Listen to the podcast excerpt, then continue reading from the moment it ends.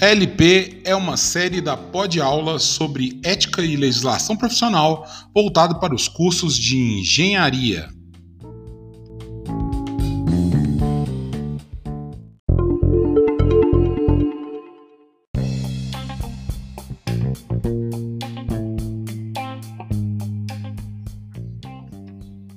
Este é o terceiro episódio da Pod Aula dentro da série ELP a série ELP está voltada para a ética e legislação profissional aplicada às engenharias. O episódio anterior foi sobre a gênese ética e a finalização do nosso bate-papo com o professor Euler. O tema desse episódio é Fundamentos Éticos, Perspectiva Grega e Clássica. Para melhor explorar esse tema, o programa de hoje contará com a ajuda dos nossos alunos, estreando os alunos Gabriel Augusto, Daniel Machado e Carlos Henrique no quadro Conversa sobre Ética e Legislação. Como é a primeira vez com essa dinâmica com os alunos, não teremos o quadro Fala Engenheiro.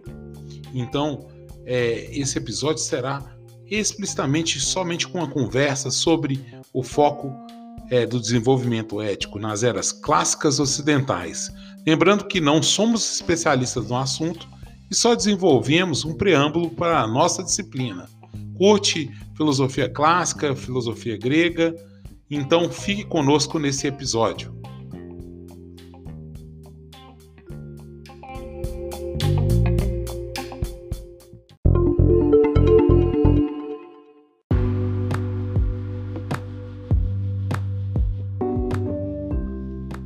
Conversas sobre Ética e Legislação um bate-papo acadêmico.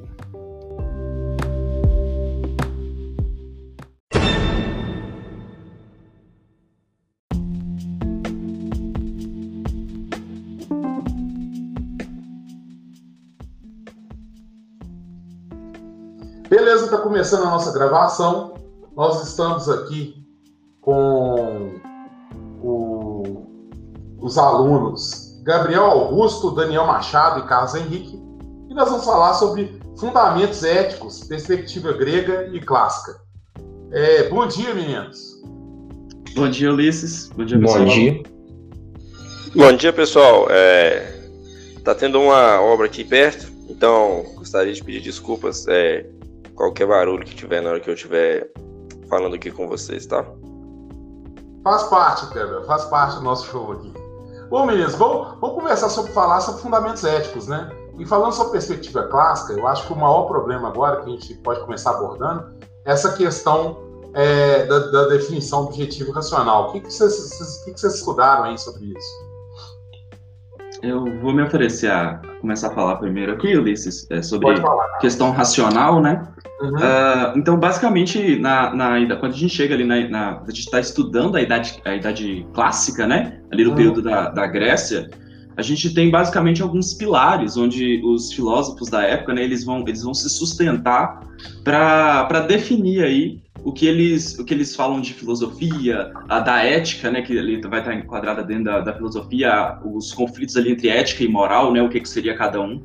Mas basicamente é, o que a gente tem ali na, no, no, na, na Idade Clássica em si, ali na, na Grécia Antiga, nós temos que todos os é, todos os filósofos eles, eles pelo menos os, principalmente dos, dos períodos socrático, né? Eles sustentam uhum. ali na base da racionalidade. Eles colocam ali a razão como, como um pilar fundamental para sustentar as ideias deles de ética. É, diferente da, das, dos tempos posteriores, né, ali da contemporânea, a gente passa ali pelo existencialismo também, mas a, ali no período é, socrático, definitivamente, eles relacionam diretamente a ideia de ética com a razão. Então a gente, as nossas concepções elas vão seguir aí essa, essa relação. Uhum. Ah, vocês querem complementar alguma coisa, Daniel, Gabriel? É, eu gostaria de complementar só a definição de ética, que eu até cheguei a notar aqui, hum. que a ética é um estudo da filosofia que estuda como seres humanos interagem entre si e as razões que justificam as ações humanas. Aí, complementando o que Carlos falou, que até Platão ele falava que primeiro vem a razão. Aí, por isso, a parte racional da ética. Entendi. O Gabriel, você gostaria? É, é, sim, é uma palavrinha.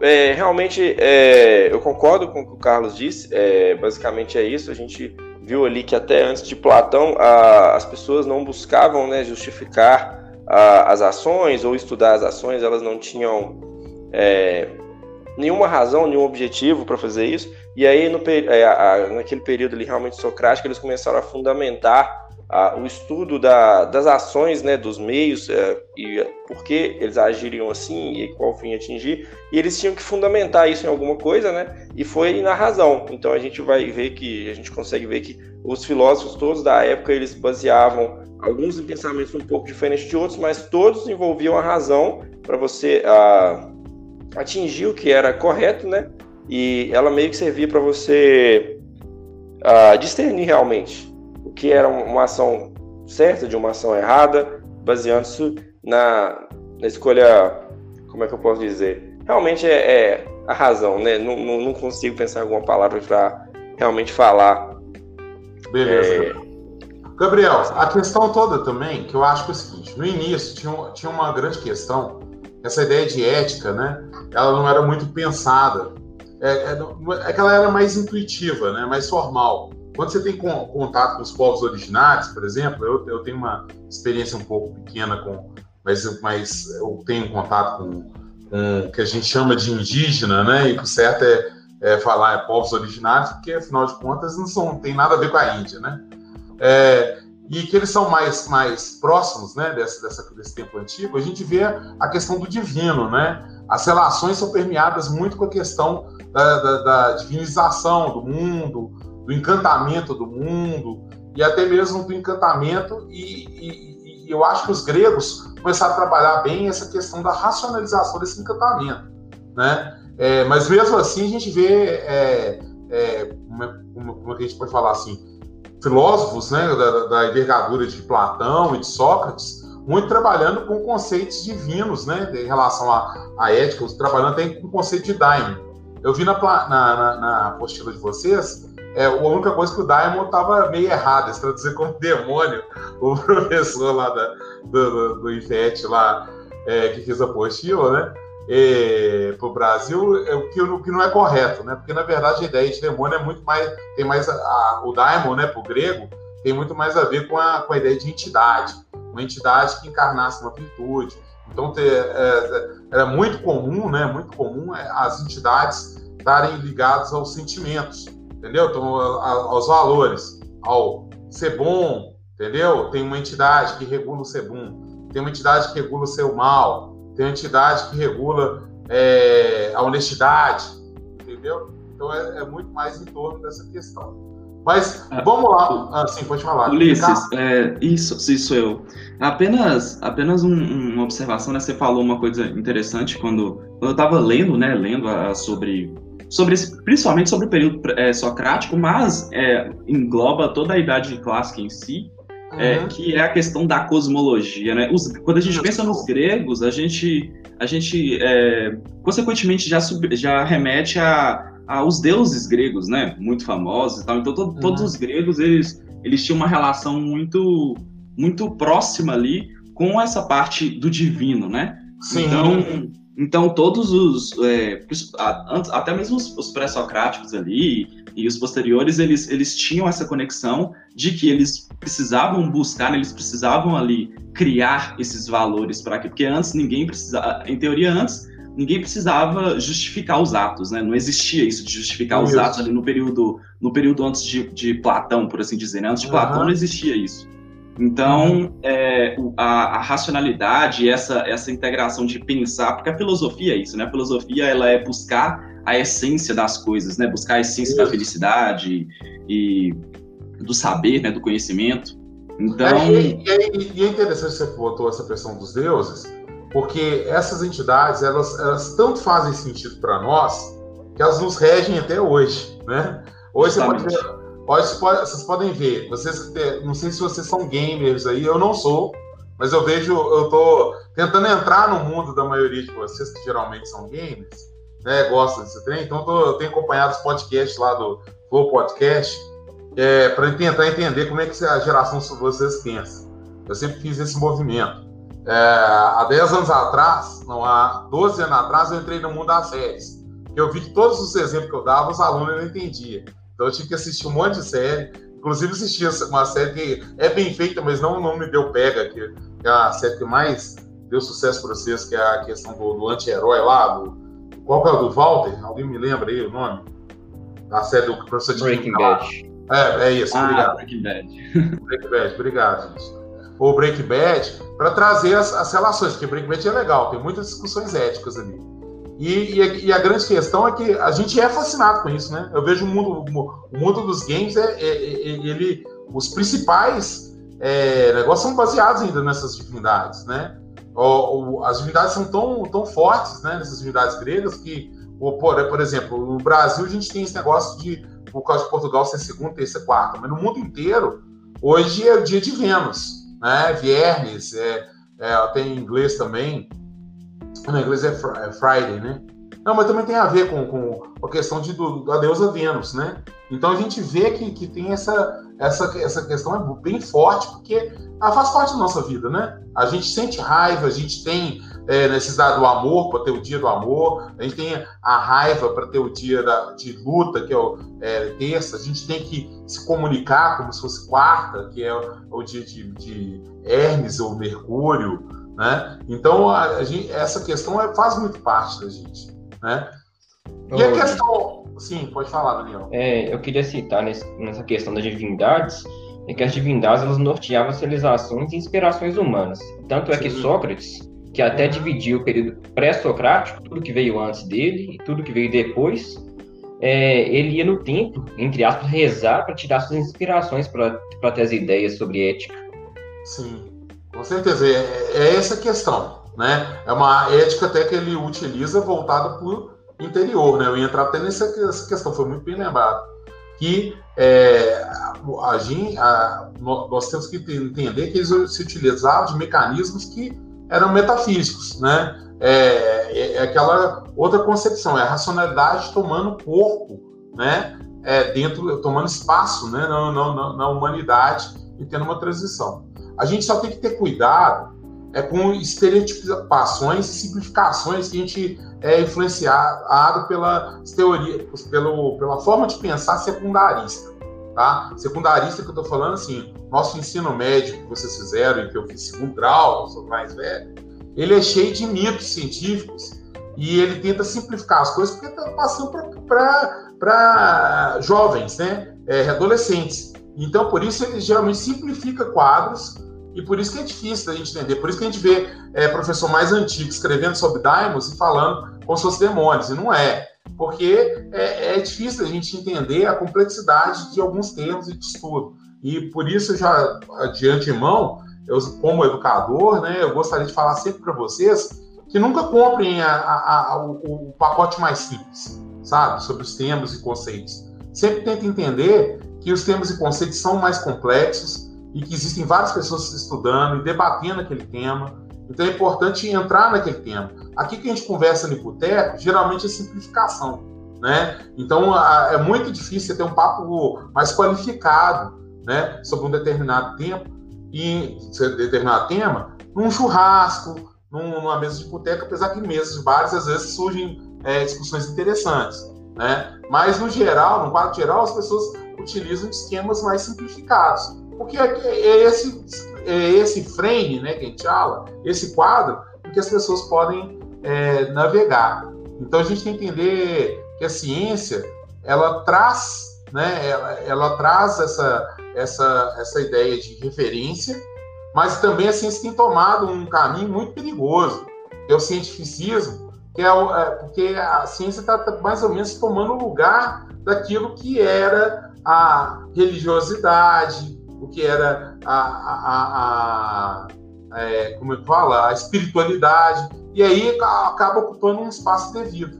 Assim se começa a transformar um mito, né? E aí começa a ser um mito de onde que a, toda a política, toda a credibilidade fica em torno da ciência. Ou seja, a gente transferiu a casta de sacerdote, que era da Igreja Católica, para os cientistas, né? para a gente que está aqui na academia. E que é uma verdade, apesar da gente ter motivações mais racionais de, fazer isso, né, de tentar colocar isso, isso não qualifica totalmente a questão da gente ser bastião da moral, de ocupar alguns espaços. Para isso, basta a gente ver a crise né, política né, e de credibilidade que a ciência está passando agora nos tempos de pandemia.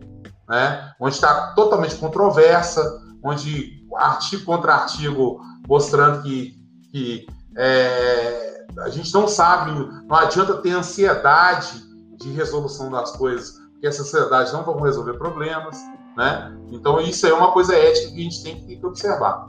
Vocês querem comentar alguma coisa sobre isso? Não, acho que. Pode falar. É, é, só retornando, uma coisa interessante que você, o Carlos até disse, o senhor completou, sobre a relação, por exemplo, dos dias da semana em alguns, algumas regiões né, do uhum. mundo, que são relacionados com o nome de deuses, e alguns até com nomes de planetas, e também a gente tem muitos dias que são por causa do Sol e da Lua, né, uhum. que eles também é, tinham muito essa coisa dessa metafísica, essa espiritualidade relacionada ao Sol e à Lua em, em muitos povos.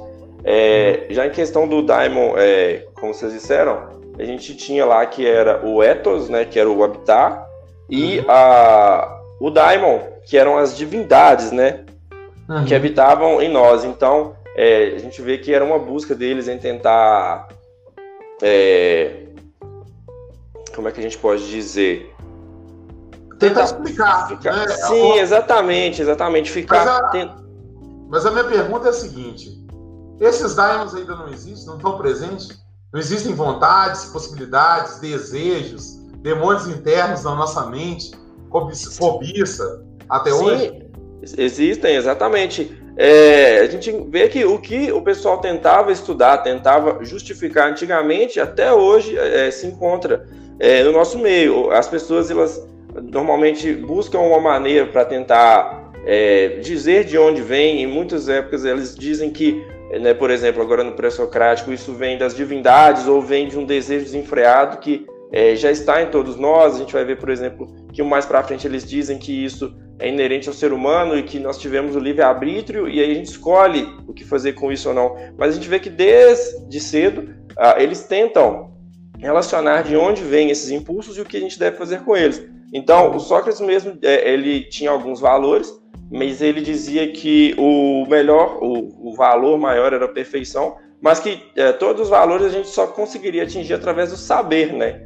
Então, é, eles, eles baseavam que a gente teria que estudar para conseguir controlar essa parte mais uh, mais aguçada do ser humano, essa parte da, da sensibilidade de saber o que está fazendo para tentar dominar esses outros desejos, né? Que eles consideravam os desejos ruins ou ah, eticamente errados, dependendo, né? Que são os impulsos. Isso. Essa questão está muito voltada a tentar essa, explicação a uma busca ontológica, que é uma, onto é ser, né? É entender os fundamentos do nosso ser. Isso é ser, né? Nós somos humanos, nós temos esses intuitos. É, a verdade, se a gente quisesse resumir, nós, como olhamos como indivíduo, tá? É, a gente sabe muito bem que tem um mundo externo onde a gente interage, não é isso? com os nossos amigos, familiares, né? É, com a natureza. E a gente tem um mundo interno, não tem? Se a gente não tivesse esse mundo interno, a gente, quando a gente dorme, a gente praticamente entra dentro desse mundo interno. E nesse mundo interno, ele, ele, é tão vasto que a gente nem tem consciência desse mundo. Né? É, e, e, essa questão de entender, os gregos tinham aflição com esse, com esse mundo interno, entendeu? E por isso que eles se formaram a metafísica. A metafísica não é uma coisa que a gente denigre assim, ah, é metafísica. Não, existia um sentido porque eles desenvolveram a metafísica, existia, existia um, sentido de, dele ter critérios que orientassem né, é, as ações humanas tendo em vista esse mundo interior. Né? Mas eu queria entrar num outro, um outro tema agora. E a questão da polis e do cosmos? O que vocês têm para falar? Uh, a respeito a respeito da polis em si, é, todos os todos é, os filósofos dessa idade clássica eles pensavam é, na ética a ética em si eles pensavam né como uma ética sendo uma construção coletiva né? E uhum. qual que seria a concepção de construção coletiva que eles teriam ali? Seria exatamente a, a polis né que seriam as, as cidades das cidades gregas em si né? Então, é, toda, toda essa parte da, da, da, construção da ideia deles, de ética deles, é, seja, seja ideias é, racionalistas ali, na busca de, da busca de uma ética absoluta pela ideia de, de Sócrates, ou até mesmo em relativismo de valores ali mesmo dos sofistas, né, que eram opostos, opostos ali à ideia de Sócrates, é, todos eles eles pensavam na, na no que a gente chama de política, né, na política deles, na, na atividade política, e ela estava intrinsecamente ligada à, à polis, que era é, o local de discussão que eles tinham, né? É, você falou de polis e você falou também de cosmos, né? Uhum. É, a ideia de cosmos que a gente já tem discutido também, é, ela, ela é um, um, marco aí dessa época da Idade Clássica também, porque uh, basicamente, resumindo em poucas palavras, é que os, é, os, filósofos da Idade Clássica eles tentavam associar o homem ao cosmos. Era basicamente isso. isso. Ele tentava, ele tentava ligar isso. Ele tentava fazer essa conexão do homem ao cosmos. Então, todos os, os pensamentos deles, né, é, principalmente é, em períodos posteriores ali, no, no, período helenístico, né, que ainda é da Idade ah. Clássica, mas depois do período socrático, é, basicamente eles, eles consideram muito essa ligação do homem da natureza, né, essa, essa conexão do homem da natureza é muito importante para eles. Então a gente tem esses dois pilares muito, muito interessantes aí, que é essa ideia do coletivo e essa ideia da, da relação do homem com o cosmos. Bacana. Oi, então já que você entrou nisso aí, oi, quem vai falar? Eu. É, eu, eu tenho uma coisa muito interessante para falar sobre a polis, é hum. porque a polis era tudo, na polis era discutido tudo de forma coletiva. Aí, hum. na minha visão, aí entra o conceito de moral. Porque uhum. a ética, ela seria o julgamento das ações de cada um, enquanto a moral, ela seria relacionada às normas e condutas da sociedade.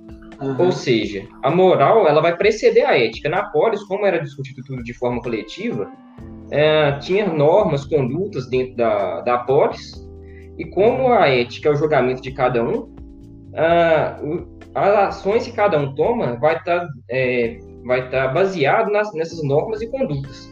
Ou seja, o que eu acabei de falar, que a moral ela precede a ética. Entendi. É, é, o interessante você botar é o seguinte, é porque precede porque o, o pensamento ético moderno, tá?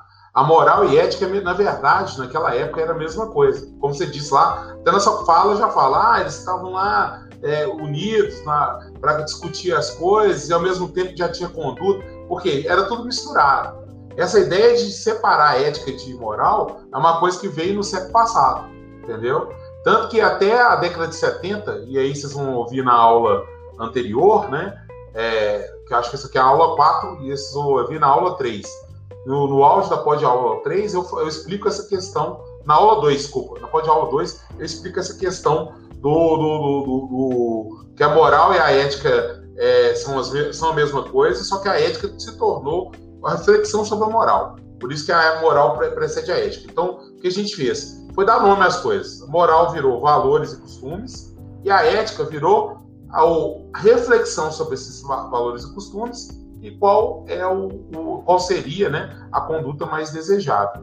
Mas vamos voltar no gancho que o Carlos pegou. E a gente vai fazer um grande apanhadinho aí, né, do, do, do período helenístico. Os, os, sofistas, como que, como que eles é, é, pensavam essa, essa ideia da ética? Vocês, vocês chegaram a ver isso aí? Sim, sim. Uh, os, os, sofistas, eles, eles, eles se opunham às ideias do Sócrates, né, basicamente. Porque uhum. Sócrates, ele buscava a ética absoluta, já os sofistas, a ideia dele era relati o relativismo de valores. Para eles, não existia essa ética absoluta, né? É, isso era uma busca, era uma busca realmente que, que ela não era válida para a ideia deles. Para eles, as pessoas elas tinham que buscar ali o poder máximo, que era o poder político. Basicamente, os sofistas tinham essa ideia, né? Eles tinham essa ideia que não existia essa verdade absoluta em relação a nada, então, consequentemente, não haveria uma, uma concepção ali da moral absoluta. Uhum. Justo. Muito bacana. Gostei, Carlos. E alguém. É... E sobre, sobre a questão, principalmente, do, do Platão. O Platão ele via como? E vocês acham que ele viu a questão ética isso, que vocês estudaram? o Platão ele via tanto a questão metafísica quanto a uhum. questão racional da ética. Tanto é que ele separa do mundo inteligível. Que até voltando um pouco no tema que você tinha falado atrás, a questão metafísica e a questão da razão, que até relaciona com hoje, assim, que com hoje que eu falo ao longo dos séculos. Porque muitos filósofos, eles também separaram a parte metafísica da parte racional. Uhum. Bacana. O, o, Gabriel, você tem alguma coisa a, a falar, principalmente, sobre a questão do epicurismo, da forma com que o epicurismo trabalhava a ética? Alô? Oi, opa, professor? É, isso. Tô ouvindo, é... pode falar. Então, professor, um, os epicuristas, né, eles identificavam como sumo bem o prazer, né? Principalmente o prazer intelectual uh, e, de, por causa disso, dedicar a vida deles à contemplação. E diziam Isso. que a gente deveria evitar prazeres que nos trouxessem dor. Né? Eles diziam que a gente deveria buscar os prazeres, mas uns prazeres simples, porque é, certos prazeres e alguns prazeres é, em excesso, eles poderiam retornar é, em, com uma forma mais forte, em forma de dor, e que isso deveria ser evitado, né? que a gente deveria evitar esse tipo de prazer. Uh, então ele preconizava que a gente deveria buscar o prazer intelectual, né? que esse tipo de prazer é o prazer que retornaria coisas boas para, para, para nós. Uhum. É, existem epicuristas modernos, né? Muito, muitas pessoas falam de trabalhar esse tipo de, de ética. Inclusive, quando a gente vê essa ideia é, massificada hoje em dia de que todo mundo tem que ser feliz, né? E que a ideia do. Isso é lógico que é uma. uma é, tem uma base epicurista, mas, mas é lógico que os epicuristas estavam falando de, de, de, uma, de uma outra, um outro tipo de, de contemplação, mas que também mostra estilos de vida, né? Que podem surgir a partir dessa ética epicurista. As pessoas têm mania de achar que nós somos uma cultura católica né, que está muito arraigada né, na, na questão é, do, do, cristianismo, né? Então a gente acha que a ética está muito voltada em torno de uma coisa de labor, de, de, de, de tipo eu falo assim, é, sofrimento, né? E a ética também tem, tem uma razão também, né? É, de a gente contemplar a ideia de ter o prazer, né? Também. Então eu acho essa, assim, a perspectiva epicúrica, apesar de ser muito criticada, ela também tem, também tem um sentido de existir.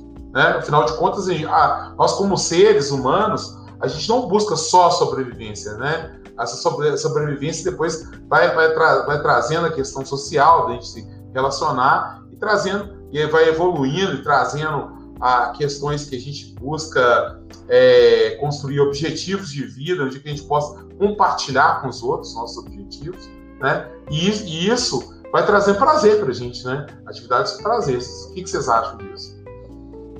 É, Ulisses, eu, ah. eu, acri, eu acredito inicialmente que uma coisa interessante para situar, uhum. né, principalmente quem, quem a, gente, uhum. a gente fala vários nomes aqui, né, é, os sofistas, uhum. Sócrates, a gente fala Platão, Aristóteles. É, é, um apanhadinho, é um apanhadinho. E, tipo assim, e uma coisa, uma coisa interessante para se situar é que houve uma, uma certa transição de, é, de, de filósofos como Sócrates, Platão, para filósofos como, por exemplo, como Epicuro, né? Como ali os uhum. movimentos epicur, é, epicuristas, o, o, cinismo, né? O, esto, o estoicismo e tal. Então, uhum. é, basicamente. Fala, fala, um pouco sobre o estoicismo aí. O que, que seria o estoicismo? Só para ensinar. Claro, claro, claro, falo sim. Então, um, o estoicismo, né? Ele também segue ali a. a ele tá, ele tá é, acoplado, vamos dizer assim, no mesmo pacote ali do epicurismo porque eles estão no período helenístico, né? Eles estão no mesmo período ali. Então, uhum. o estoicismo, ele fala basicamente que o homem ele é um, um simples elemento do cosmos, cuja, cujas leis deles determinam o nosso destino. Uhum. O estoicismo, se fosse resumir em poucas palavras, essa seria a, a, a, a frase principal, assim. Então, assim, é, o período helenístico, diferente do período socrático, basicamente a gente tem ali que o período socrático, ele, ele estuda essa ideia do coletivo, né? Essa ideia de, uhum. de da, da polis em si, que a gente já tinha falado, mas essa ideia do coletivo em geral. Já o período helenístico, ele vem com uma diferenciação do período socrático, que é a ideia mais do individual. Então, enquanto o período socrático a gente falava ali, né, sobre, sobre é, que, por exemplo, quando Platão ele falava que é, não sobrepõe o corpo e a alma, né, tem essa famosa frase de, de Platão, uhum. Onde ele falava que os desejos das pessoas levam a condutas antiéticas, tinha essa abordagem de meio que é, ocultar, né, de suprir esses desejos, o período helenístico ele vem aí para buscar a felicidade acima de tudo. Então, uhum. buscar a felicidade acima de tudo, buscar o prazer é, intelectual, né, como o Gabriel falou, basicamente puxa essa ideia aí de que eles, eles querem é, mostrar que existem desejos que nós temos que podem ser bons, que podem ser éticos, né? Então, que são os desejos que eles chamam de desejos espirituais, né? Ah, as coisas não mundanas, então que a gente pode buscar, buscar esses conhecimentos, buscar esses desejos interiores para ter condutas éticas na sociedade, buscar acima de tudo a felicidade. Massa. Ô Gabriel, você tem alguma, teria alguma coisa para trazer para a gente sobre os, os cínicos? Opa, a gente pode falar um pouquinho sobre eles sim. É, é, retornando também que a gente pode ver que o epicurismo e os estoicos eles é, até que pensam numa linha relativamente parecida quando eles tentam evitar os, os prazeres exacerbados, né, por causa da dor e buscar uma contemplação mais baseada no conhecimento. Os cínicos eles também permeiam uma linha parecida, né, é, o, que falam que o objetivo da vida de quem realmente sabe é viver de acordo com a natureza, é, afastando-se daquilo que provoca ilusões e sentimentos, é, é, é, sofrimentos, né? Ilusões uhum. e sofrimentos. Então, vai numa linha realmente mais ou menos parecida e fala aqui, ó, é, que cada um deve viver uma forma, uma vida simples e despojada. Então que você tem que se livrar de grandes preocupações ou de buscar coisas materiais, que esse tipo de busca também vai trazer uma dor para você, vai trazer uma angústia, e que você deve viver de uma forma mais livre, né, aproveitando melhor o que a, a natureza realmente proporciona, apreciar é, o que é belo o, o, e buscar o conhecimento tentando se livrar desses, desses impulsos, desses prazeres que uh, não retornariam nada de construtivo. Massa. Vamos passar para a parte de falar agora sobre a questão do, dos impérios. Vamos fazer uma transição para a gente chegar no período clássico, porque nós estamos no avançar e é lógico que a gente perdeu um pouco mais de tempo, né, é, em relação ah, perdeu tempo não, né? Na verdade nós ganhamos tempo porque realmente toda a parte ética está baseada nos gregos, né? Então vamos tentar começar a fazer já a transição. É, vocês viram que na parte dos impérios, né? A, começa a ter a, a necessidade de vários povos se conviverem juntos, não é isso? E com isso a, a forma de consolidar os impérios seria o quê? Pacificar a convivência de povos diferentes, né? Vocês teriam alguma coisa a acrescentar sobre isso? É, sei lá, o Daniel, por, por, por, exemplo, tem alguma coisa a falar sobre isso? Ah, sobre os povos, ah, se me permitisse, eu gostaria de voltar um pouquinho para complementar uhum. justamente isso daí. Uhum. A questão do Alexandre Grande, por exemplo. Isso, ele foi legal. Aluno de, ele foi aluno de Aristóteles, isso. e Aristóteles ele falava sobre felicidade quando ele dominou o mundo, ele espalhou a cultura grega para pro, os países que ele dominou, e com isso espalhou também o conceito de ética. Aí disso surgiu as quatro grandes escolas: o estoicismo, o cinismo, o epicurismo e os céticos, que a gente acabou de falar aqui. E uhum. mesmo eles falando sobre é, questões diferentes, tudo isso, to todas as escolas, elas tinham a ver com a felicidade. Por exemplo, uhum. o, o cético. Não, eu queria que você falasse sobre o cético. O epicurismo a gente já falou bem. Certo, Acho beleza. que o cético a gente esqueceu. Uhum. O cético, de maneira simples e objetiva, é que nenhum conhecimento é verdadeiro.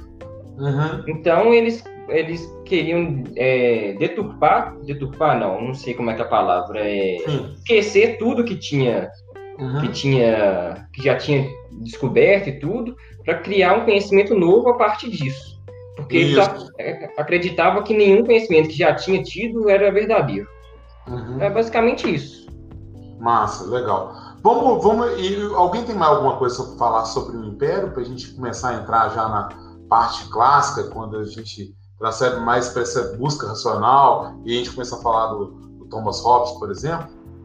Ô, professor, só complementar aqui, aproveitando o gancho, é uma coisa que a gente percebe Beleza, é que na polis como eram uh, cidades menores, né, grupos menores, a discussão política tava, envolvia toda a, todo o pessoal que ali vivia, né? Então as discussões políticas, e não só as individuais, elas apareciam muito. E que no período do Império, com a formação de grandes cidades-estados, aparece que as decisões políticas ficaram muito distantes das pessoas. Então, elas começaram a ter é, pensamentos e uh, coisas relacionadas a eles mesmos, coisas mais uhum. é, individualistas, é, distanciando-se um pouco das instruções políticas, porque parece que as decisões políticas já estavam na mão de grandes governantes, que isso não fazia mais parte da. Da vida nossa, né? Da vida, é, é exatamente. Hoje, né? O nosso exatamente. grande problema é hoje é isso, é que nós estamos sendo governados pelos maus e a gente não tem meios, na verdade. A democracia é uma coisa, na verdade, que é em papel, né? A gente tem uma representação democrática aí que com leis totalmente burocráticas e difíceis, né? E aí, com isso, a gente, o que, a gente tem que fazer? Qual o nosso poder de ação? Falar que o poder de ação nosso é o voto, não é, porque a gente não tem. Um, cara rico consegue comprar mais votos que o nosso, né? Então, é, é, nós estamos com esse problema, né? Então, com isso, que, que a gente. Qual é a nossa preocupação diária? Com nós mesmos, né? Como a gente vai sobreviver dentro, de, dentro desse arcabouço aí, né? E Exatamente. Isso, e eu achei legal, cara. Eu achei, achei, achei bem bacana que você trouxe, Gabriel. Porque a, a, é isso. Agora, por que, que começou a ter necessidade de nacionalizar? Porque agora a gente tem que preocupar com a nossa própria vida, com o nosso próprio. Né, é, é, é, essa forma de, do coletivo começar a ser individual. Mas apesar que a gente vê que gerou vários problemas, né? Nós estamos com vários problemas hoje, tanto éticos como geral, que a gente não consegue é, utilizar os espaços públicos né, de forma ética. Vamos, vamos, vamos fazer um apanhadinho mais rápido, porque parece que o nosso tempo está avançando. É, vamos falar sobre Thomas Hobbes. Quem gostaria de falar? Posso começar, Luiz? Pode. É, eu ah. só vou falar só uma coisa, uma coisa um pouco mais breve aqui, né? Porque aqui a gente deu um salto, né, de tempo aqui agora. A gente estava lá no período, no período da idade clássica, né? E agora a gente está na idade ali que a gente chama de idade moderna, né? É, uhum que vai entrar ali a parte de, de do, do Hobbes, do Locke, né? Então, é, a gente passou nesse intermediário ali por uma para a Idade Média, né? A gente saiu ali da ética teocêntrica e a gente chega agora, na, quando, você, quando você fala de Thomas Hobbes ou John, e John Locke, né? A gente uhum. chega ali na, naquele primeiro desenvolvimento do que seriam as nossas teorias políticas e de Estado, né? Uhum. Então, a gente chega aqui naquela enraização de lei da natureza, né? Que que é, futuramente a gente que o John Locke ele afirma né, que essa lei da natureza ela tá ali ligada ela, ela é né, ela, ligada não ela é a lei da razão então esses esses conceitos né eles foram substituídos futuramente ali pelos direitos naturais direitos humanos né mas ele faz essa primeira assimilação ali da lei da natureza né falando que ela é a lei da razão legal massa isso isso a gente é, trabalhar nessa questão do Locke, né? O Locke ele trabalha muito com a ideia do lobo, né? O homem é o lobo do outro homem, né? Porque ele vai muito trabalhar assim, por que a gente tranca a porta da nossa casa? Porque tem um outro homem que vai tentar tirar, né? Ele tenta tirar essa, essa questão é, que antes era, ela era colocada principalmente pela, pela educação humanística, né? É, de falar que o homem era bom pela natureza. Agora, nossa, a gente está falando tanto nome que eu até esqueci o cara que falava isso. Uh, que o homem já era bom, do bom natural, e esses mitos aqui. É, e o Locke ele tenta trazer essa. Rousseau, desculpa. O Rousseau que fala a questão do contrato social, eu, apesar que eu não estou desvalidando ele, não. A gente só está falando de contraposição de ideias, tá? Porque o Rousseau ele possibilitou o contrato social. Isso aí é uma coisa maravilhosa, porque hoje a gente tem toda a forma de direito mais fácil, não ter é, contratual, e a gente pode ter toda, é, toda a evolução jurídica foi graças ao Rousseau. Né? É, ninguém aí. É, o que eu quero mostrar é que cada cara, cada, cada escola, cada pensador com uma contribuição. Não é? A gente não pode pensar ah, quem está certo quem está errado. Todo mundo tem um pouco de certo e errado. Não é isso? Vamos tentar passar por David Hume. O que, que vocês estudaram sobre David Hume aí? Alguém? Sobre o David Hume eu não, não lembro muita coisa para falar, não.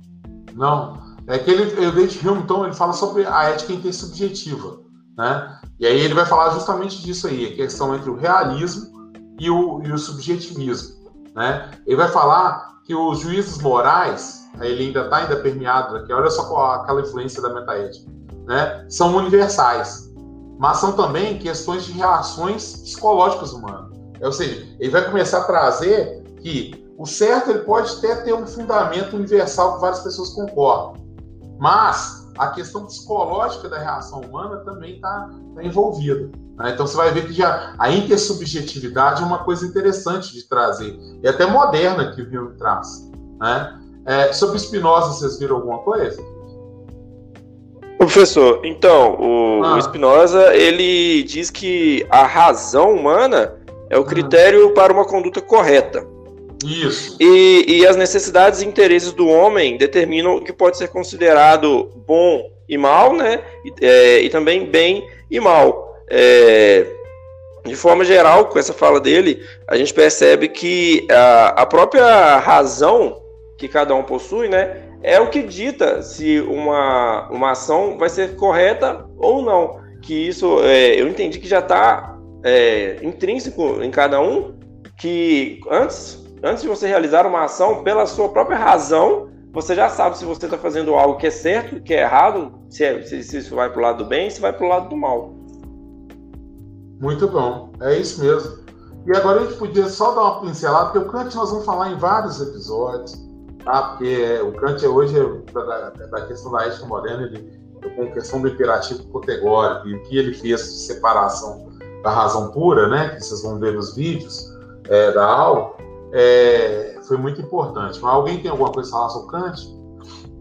Olha, é, Kant, é até um pouco engraçado as pessoas estão escutando, porque Kant, eu, eu, eu sempre achei a escrita, principalmente dos livros de Kant, um pouco difíceis, sabe? Muito é, difícil, é, muito um complexo, né? Você lê as coisas, é, é uhum. difícil você pegar as informações que você passar, mas assim, mas, é, resumindo, uh, tem, tem uma conceituação ali que o, que o Kant faz que é que a ética ela não deve ser julgada ali pelas, pelas consequências, mas sim pela motivação ética, né?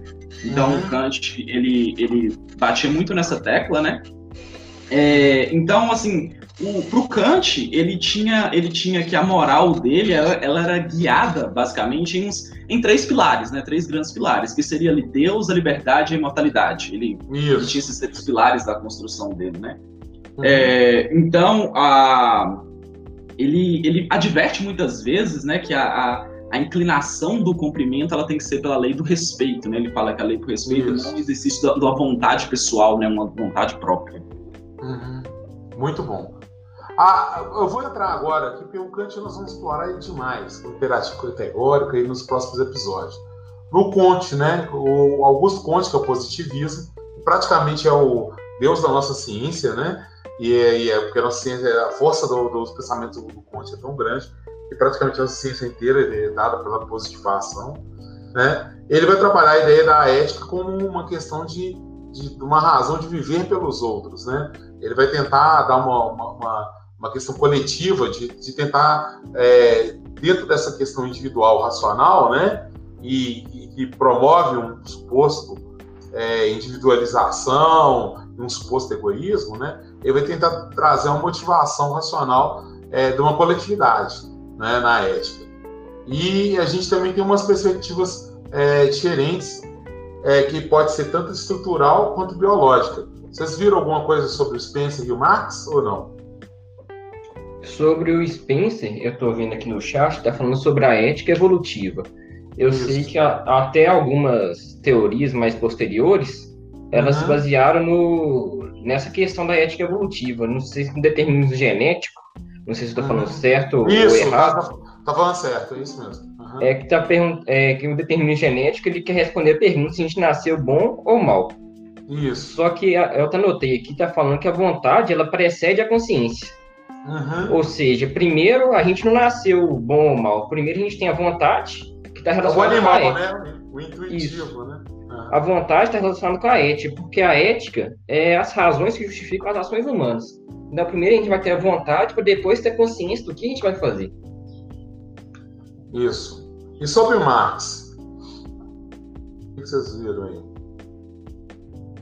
Marx, ele, o, o, a questão do Marx é, é difícil falar, Marx, porque ele ficou tão estereotipado, né? É, porque se construiu toda uma, uma, eu falo até uma religião, né, em torno do cara. É, que aí é de complicar, todo mundo confunde tudo com, com marxismo, principalmente nessa época de polarização, direita e esquerda, então o povo faz um monte de. É, some-se o Marx pensador e fica muito mais, mais o Marx ideólogo, né? E o Marx pensador ele é muito bom. Né, independente de, de, qualquer postura que você, que você tenha, né, é, tanto mais a direita quanto a esquerda, é inegável que o cara teve um pensamento estrutural que abalou, né, a ponto de, de até cristalizar uma, uma fonte é, polarizada né, sobre isso.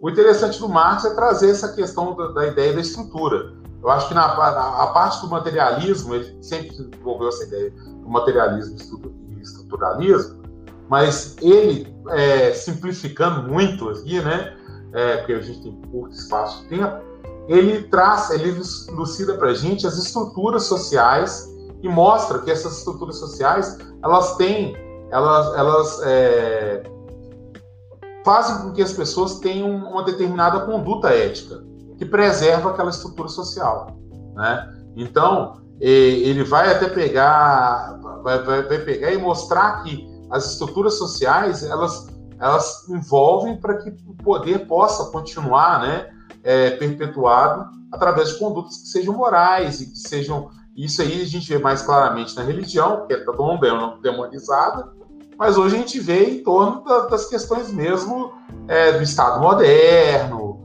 da, da modernidade, ou, então da, do, ou até mesmo feitiço virando contra o feiticeiro, que é o, o, o, progressista, né? que em prol do progressismo temos que sempre ser progressistas e mudar, ele desenvolve uma ética, um padrão de ética que hoje é o politicamente correto, né?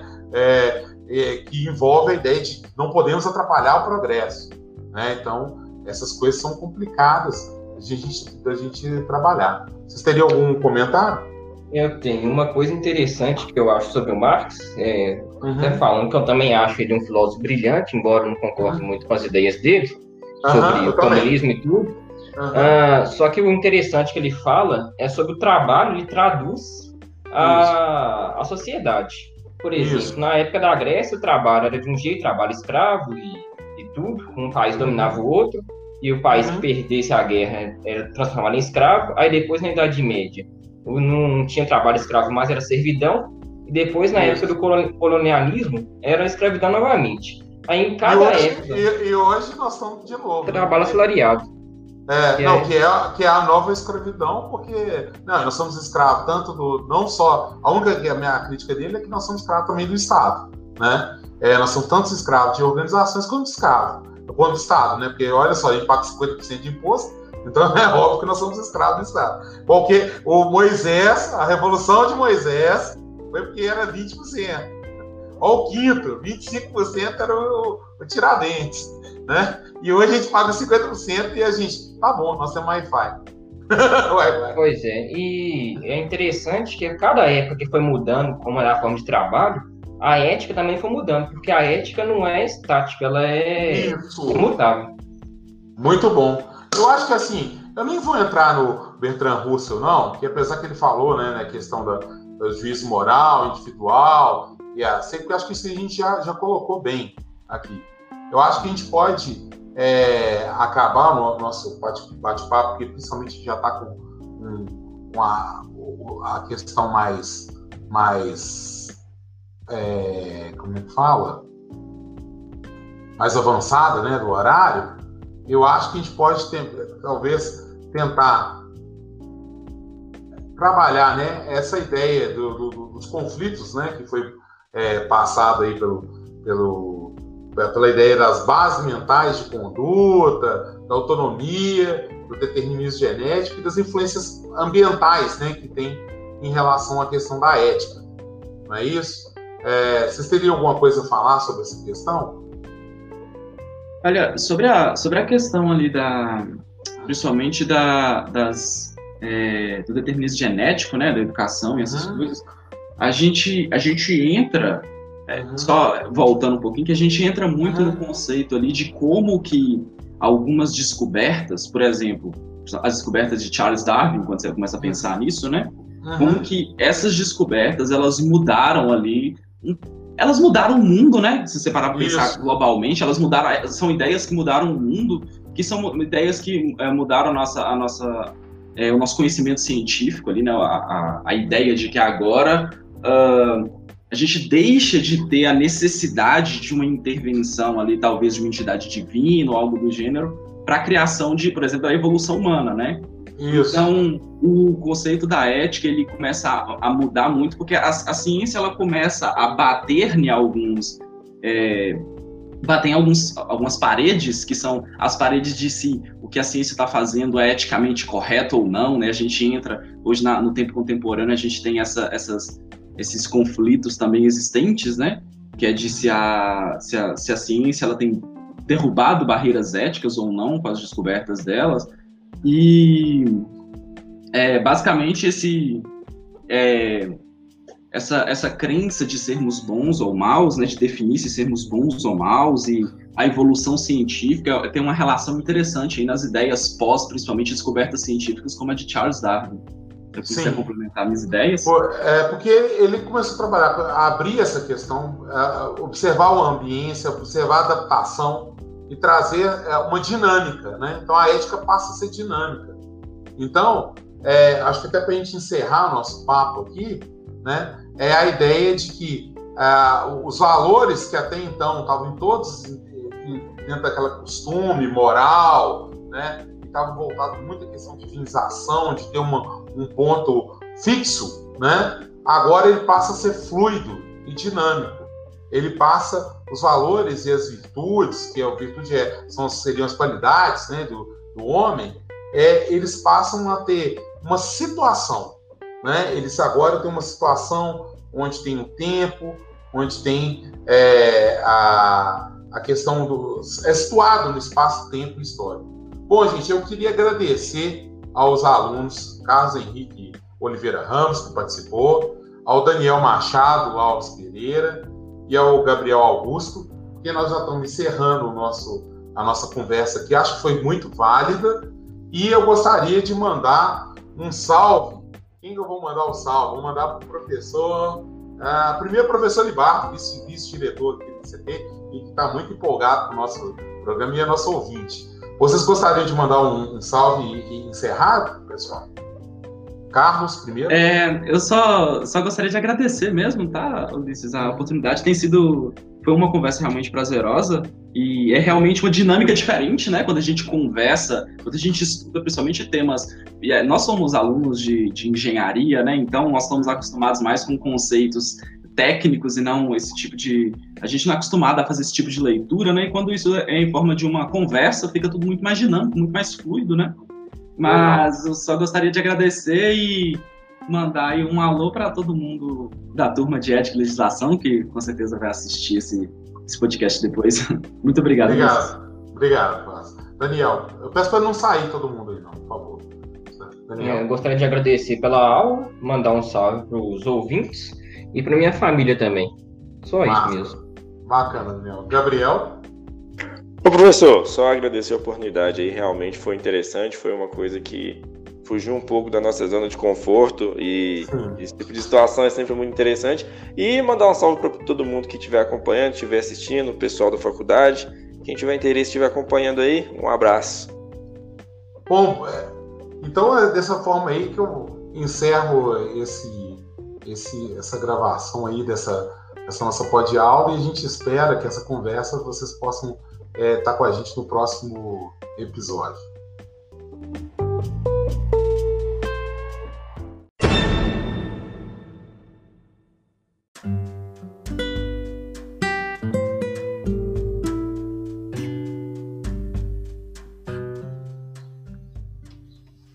Bem, encerramos mais um episódio. O tema de hoje foi Fundamentos Éticos, Perspectiva Grega e Clássica da série ELP. No próximo episódio dessa série, veremos o tema Ética Contemporânea com a participação da aluna Loren Bispo. Espero todos vocês lá.